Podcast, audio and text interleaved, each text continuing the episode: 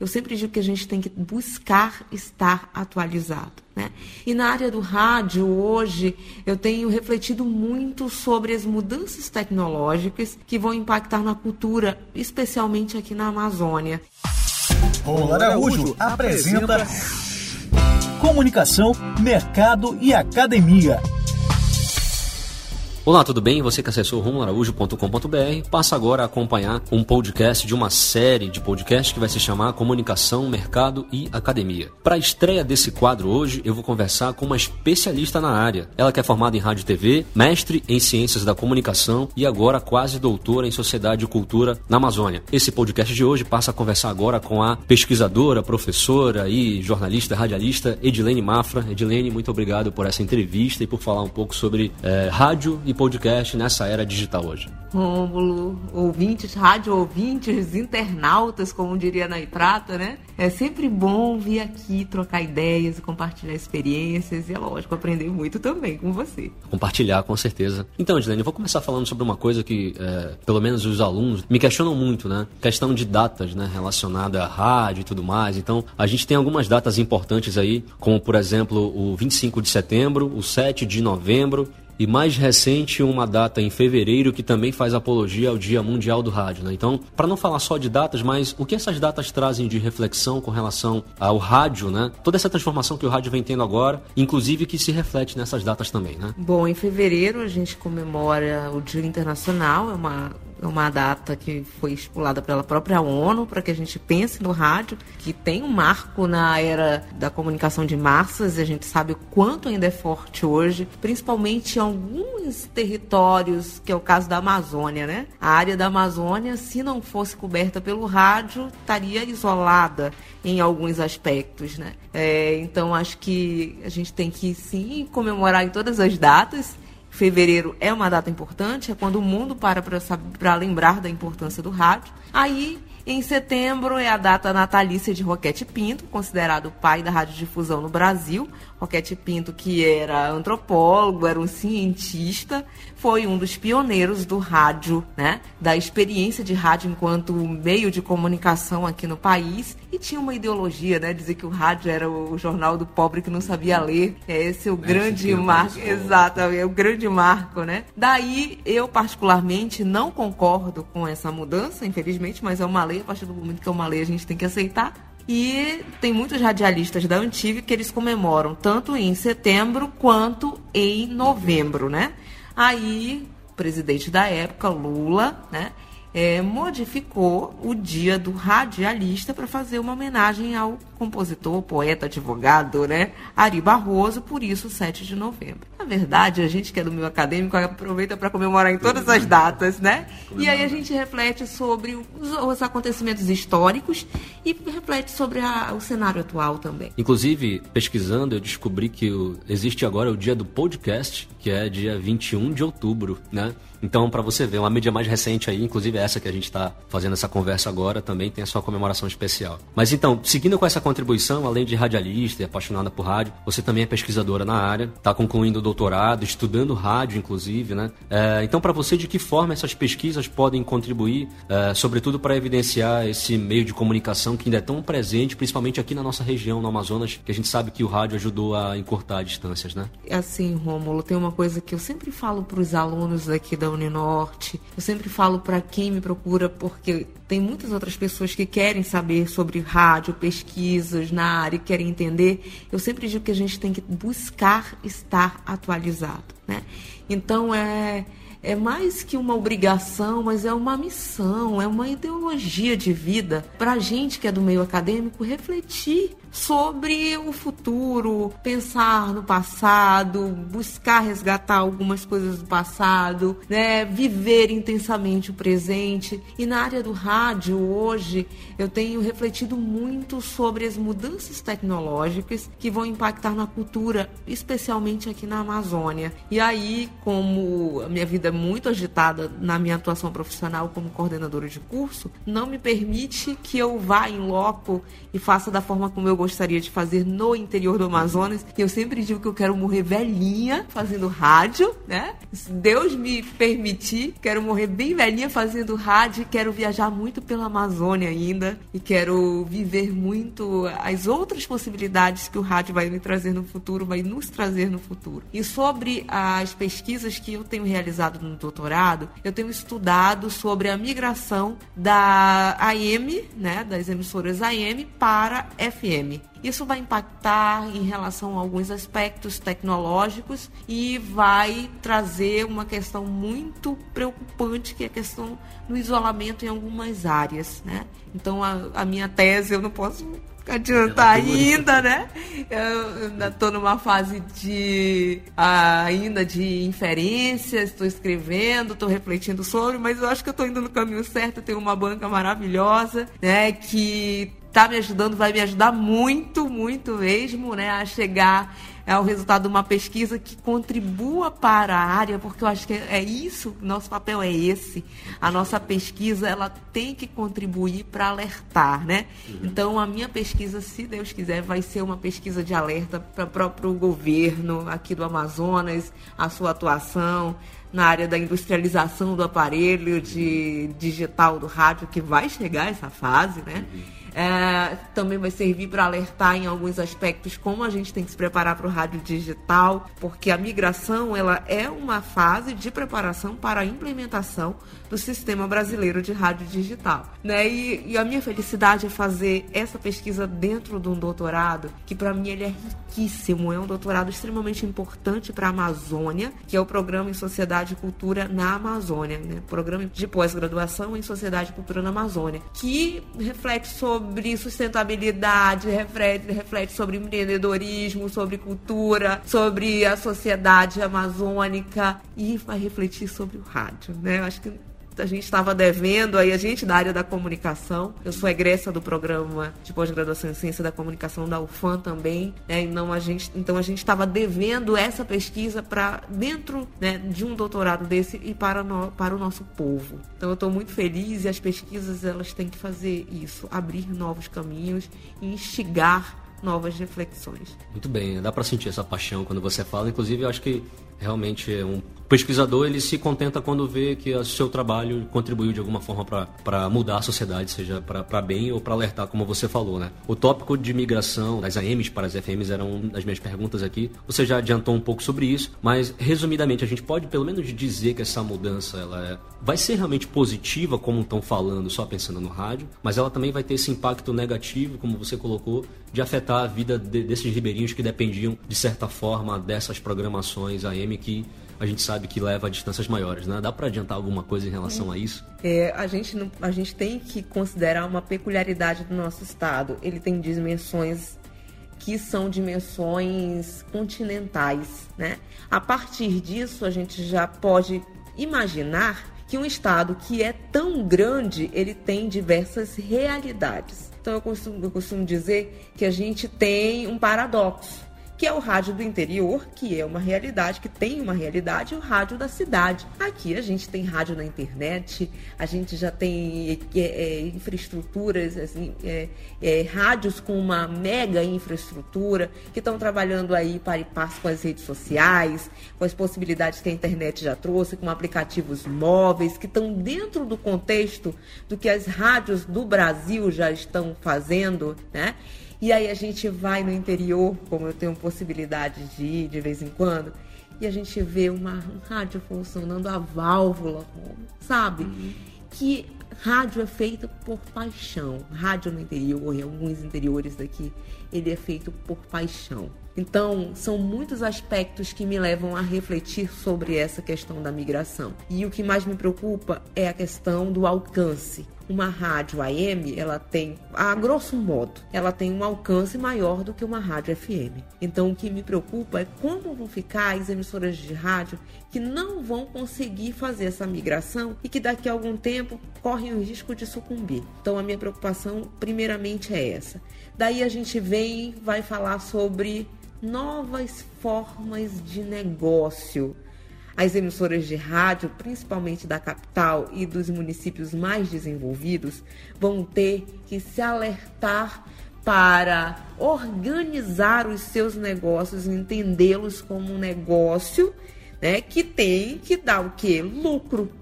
E que para dar lucro é preciso profissionalizar. E a gente tem aqui, não somente no Amazonas, mas no Brasil, né, a história de grandes veículos e redes de comunicação relacionados a famílias e a política e a religião, né?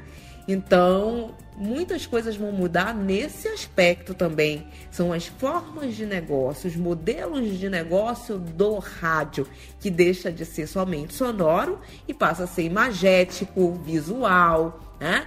Em tempo real ele sempre foi, só que agora ele está em outras plataformas que exigem uma preparação, conhecimento sobre texto, sobre sensibilidade, sobre essa, essa questão do lado da, do estímulo, da sensorialidade. O rádio é muito mais complexo, sempre foi. Mas agora ah, os profissionais da área de mídias digitais que vão atuar no rádio também, porque o profissional da comunicação, a tendência é que ele se torne cada vez mais híbrido, eles vão precisar entender não somente do rádio, mas das plataformas onde vão estar o rádio, sobre estética da imagem, sobre texto, sobre lead, pirâmide invertida, como eu costumo brincar sempre, né? Acabou. Não tem só aquela coisa, ah, eu vou entrar no ar e muitas vezes não tem nem se preocupar com o roteiro. Tem que se preocupar com o roteiro sim, tem que fazer rádio com responsabilidade e profissionalismo. Você está ouvindo a série Comunicação, Mercado e Academia. Estamos conversando com a radialista, professora, coordenadora de curso de comunicação, Edilene Mafra. Edilene, você falou um tópico interessante, que é essa questão do rádio na internet. E a gente vive hoje uma era do rádio conectado, como você falou, uh, seja web rádio ou rádio na web, inclusive o podcast pelo qual os nossos internautas nos ouvem agora. Então, eu queria saber a sua opinião se esse sistema de rádio hoje na internet está já realmente consolidado. A gente pode dizer que já é um casamento que deu certo? Sem dúvida, tem pessoas, tem pesquisadores do Brasil que já se dedicam ao entendimento dos modelos de negócio do rádio na internet, né? Na Iprata é uma que tem um livro, né, Web Rádio, Novos Gêneros, Novas Formas de Interação, que é resultado da tese dela de doutorado. O Álvaro Bufará, que é jornalista, sempre trabalhou em rádio, é um rádio apaixonado, está se dedicando, está fazendo faculdade de administração, não sei se já se formou, está se dedicando a esse lado do rádio enquanto negócio também. Então tem artigos já publicados, tem livros já publicados, né? Que agora são os e-books, o grupo de rádio e mídia sonora, que se reúne todo setembro, né? Todos os anos, em setembro, no, no Congresso Nacional da Intercom. Né? Ele tem objetivo já de colocam algumas metas já de quantos livros vão publicar e quem vai escrever, para que tema vão direcionar, então a gente já vem fazendo isso, né? E com certeza esse já é um caminho que já é real, já é uma realidade, não dá para a gente falar mais em novidade. A gente tem que dizer que é algo que está consolidado e que já está passando pelo processo de profissionalização. Agora, Rômulo, eu estou preocupada com outras plataformas. Eu já estou pensando nos apps, eu já estou pensando além. E eu estou pensando nisso porque eu fui levada a olhar dessa forma. Quando o grupo de rádio mídia sonora, que já tem 15 anos, fez 10 anos, é, foi organizado um, um, um congresso dentro do congresso, né? Que falava sobre o futuro do rádio. E muito me marcou uma palestra do memorável Mariano Herreros, um mexicano que dedicou a vida dele ao rádio. E aí ele fez uma espécie de analogia à evolução do rádio, a evolução tecnológica do rádio ao telefone. E ele disse que eles são primos e vão estar sempre juntos e conforme ia surgindo a tecnologia para um, ia se adaptando ao outro, né? E, né, e aí ele pegou e disse assim: Gente, vocês estão com medo da internet? Vocês acham que com a internet o rádio vai morrer? O rádio não vai morrer. Porque o rádio, ele é algo inexplicável. Ele, ele é um ser que passa por metamorfoses continuamente. Ele se adapta a tudo. Ele se adapta às plataformas. Eu já estou pensando o que virá depois da internet, porque o rádio estará lá nessa nova plataforma, né? Então eu tenho, eu faço meia culpa e sigo junto, né, com a tese aí do Mariano Herreiros e é nisso que eu acredito, é porque eu tenho certeza absoluta que o rádio ele vai se adequar Né? Então ele não vai morrer, que é o que todo mundo costuma perguntar. E o rádio na internet já é uma realidade e o rádio digital vai se tornar também. Muito bem, já quase chegando nesse nosso desfecho aqui, além de tudo que a gente conversou, você tem base aí como professora e hoje está como coordenadora do curso de comunicação que envolve jornalismo, publicidade e agora mais recentemente mídias digitais, né? Na academia você tem ajudado a formar esses novos profissionais no meio desse turbilhão de, de mudanças que a gente vem passando, né? Como preparar hoje esses novos profissionais e como preparar os professores para preparar os novos profissionais? Como é que você encara essa, essa dualidade hoje, já chegando à nossa reta final aqui? Essas duas perguntas, elas me acompanham todos os dias na hora que eu vou dormir. Quando eu vou dormir, eu tenho o hábito de refletir sobre o dia e já pensar no dia seguinte. Eu sou imperativa, não paro. E eu me faço essas perguntas todos os dias, né? Então eu, eu utilizo um elemento que ele é muito peculiar para quem é da nossa área, que é a criatividade. Né? Então, assim, a gente tem, a gente faz parte de uma rede internacional então nós temos algumas diretrizes que são que têm que ser implementadas e a gente vai se adaptando, né? E elas são muito administrativas, né? E algumas também na área acadêmica. E aí a gente vai se adaptando e vai vivendo a realidade do que é esse ensino universitário, buscando metodologias atualizadas, dialogar com os nossos alunos, levá-los a refletir sobre o que, que eles estão fazendo né, nesses anos que eles estão se dedicando. E eu, eu procuro muito, Rômulo, estar tá na sala de aula com os alunos e às vezes eu sou até bem cri-cri, porque eu faço papel até da, das, das mães, né? Menino tem que estudar, menino tem que ler, menino fim de semana, quando a gente é graduando, tem que ser dedicado também ao estudo e tal. E eu tô sempre cobrando e trazendo eventos que eles possam participar para participar para abrir a visão, projetos de extensão, atividades de laboratório. Aqui na, na nosso, no nosso curso, ninguém pode dizer que, que o curso é tranquilo, porque não é.